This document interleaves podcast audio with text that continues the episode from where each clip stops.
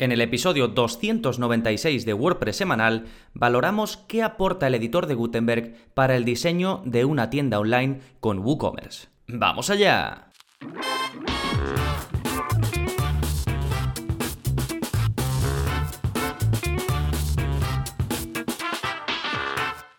Hola, hola, soy Gonzalo de gonzalonavarro.es y bienvenidos a WordPress Semanal, el podcast en el que aprendes WordPress de principio a fin, porque ya lo sabes, no hay mejor inversión que la de aprender a crear y gestionar tu propia web con WordPress. Y hoy vamos a hablar, eh, como te comentaba, de ¿Qué te puede aportar utilizar Gutenberg cuando tienes una tienda online con WooCommerce o cuando la vas a hacer? En concreto, vamos a adentrarnos en si te beneficia realmente utilizar el editor de Gutenberg frente a otras posibilidades. Hablaremos, porque es importante, de la relación entre Gutenberg y el tema de WordPress que utilices. Después comentaré los bloques que trae WordPress de forma nativa eh, para WooCommerce o que digamos incluye WooCommerce sin añadir nada extra. Y luego te hablaré del que me ha parecido el plugin más completo para añadir funcionalidades extra cuando quieres diseñar tu tienda online y utilizas el editor de Gutenberg. Sí, estos cuatro grandes puntos en un momentito, pero antes, como siempre, novedades. ¿Qué está pasando en gonzalonavarro.es esta semana? Y hay un montón de contenidos, como siempre. Por un lado,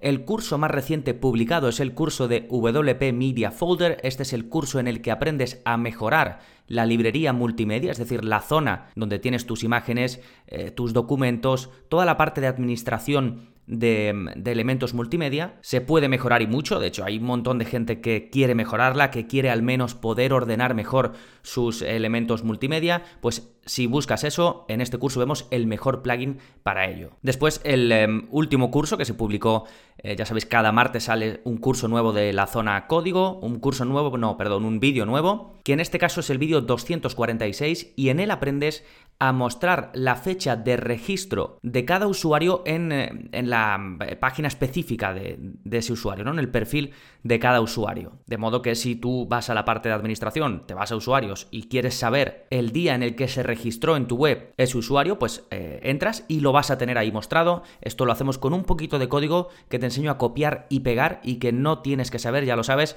nada de programación, nada de desarrollo, simplemente sigues los pasos del vídeo y lo tienes. ¿sí? Todo esto que estoy comentando lo tienes disponible en las notas del episodio, a las que puedes ir escribiendo en tu navegador gonzalonavarro.es barra 296. Y ahí también podrás encontrar el enlace al plugin de la semana, que no es otro que Extra Product Options for WooCommerce. Este eh, plugin, como su nombre indica, te da opciones para que añadas campos personalizados en las páginas de producto. Esto es algo que me soléis preguntar bastante por el soporte y que os suelo remitir a este plugin porque me parece el más completo, está activo en 20.000 webs con WordPress y te permite mostrar más cosas, más opciones en la página de individual de un producto. Puedes poner, por ejemplo, texto extra, puedes poner campos ocultos, puedes poner contraseñas, puedes poner, eh, tiene un campo para número, otro para teléfono, para checkbox, para mm, eh, los típicos puntitos de, listas, para seleccionar colores, en fin, un montón de opciones para que puedas mostrar información extra de tus productos de forma sencilla. ¿sí? Básicamente añadir campos personalizados a tus páginas eh, de producto. ¿sí? Recuerda que te lo dejo en, en las notas del episodio, gonzalonavarro.com es barra 296 y te recuerdo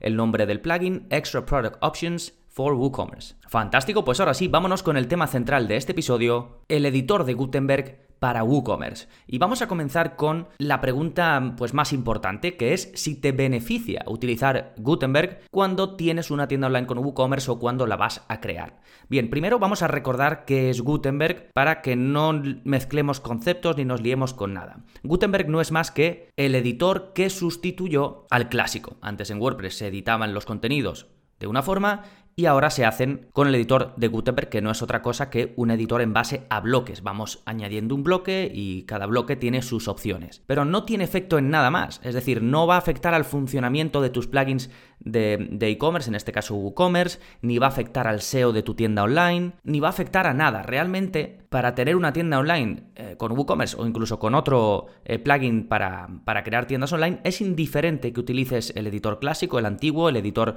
nuevo que es Gutenberg o incluso incluso un page builder aparte, como pueda ser Elementor, Divi o el que más te guste. Pero sí que es cierto que si pasas del editor clásico a utilizar Gutenberg, pues puedes obtener pequeñas mejoras en cuanto al diseño. Y es de lo que vamos a hablar eh, básicamente en este episodio. Pero antes me gustaría también mencionar el impacto de Gutenberg en los themes de WordPress. Es decir, si tú te estás planteando crear una tienda online o ya tienes eh, una tienda online de hace tiempo y no utilizabas Gutenberg y quieres empezar a utilizarlo, pues tienes que ver que el tema de WordPress, el theme que utilices, sea compatible con Gutenberg. Esto, bueno, ya creo que es menos relevante porque eh, cada theme que quiera seguir en el mercado, si no es compatible con Gutenberg, pues lo va a tener complicado, salvo que sea uno de estos temas de, de que traen su propio constructor y que van un poco a, a, su bola, ¿no? Que hacen lo suyo y se salen un poco de, los estándares de WordPress, pero salvo que sea eso, eh, prácticamente los themes más populares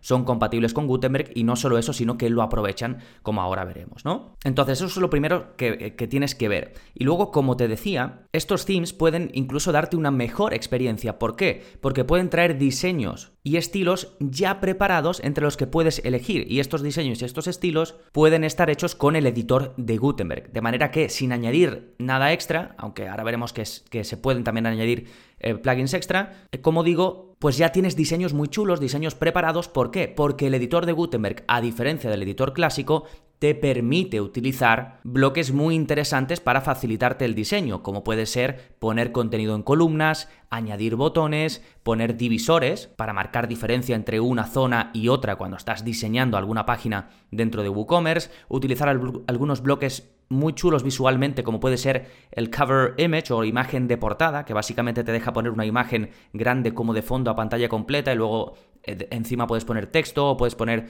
una llamada a la acción o el potente query loop, que básicamente lo que te permite es recoger contenidos y mostrarlos. Por ejemplo, producto, ¿sí? Así que si eliges un theme, un tema de WordPress o ya lo tienes de antes que es compatible con WooCommerce, no solo te va a permitir utilizar este editor para diseñar eh, tus páginas de venta, por ejemplo, sino que además alguno de ellos puede traer diseños prediseñados. Ejemplos, GeneratePress, del que tenéis un curso, Astra, OceanWP, todos estos temas que son bastante populares y que siempre han estado muy enfocados a ofrecerte plantillas prediseñadas de constructores visuales como Elementor, Beaver Builder u otros, ahora o desde hace tiempo se subieron también al carro de Gutenberg y te ofrecen plantillas y secciones prediseñadas en base a Gutenberg. ¿Sí? Bien, vamos a hablar ahora de ¿Qué te ofrece WooCommerce en combinación con el editor de Gutenberg sin que añadas nada nuevo? Te ofrece 20 bloques específicos para WooCommerce. No voy a mencionar los 20, pero básicamente son bloques que tú puedes añadir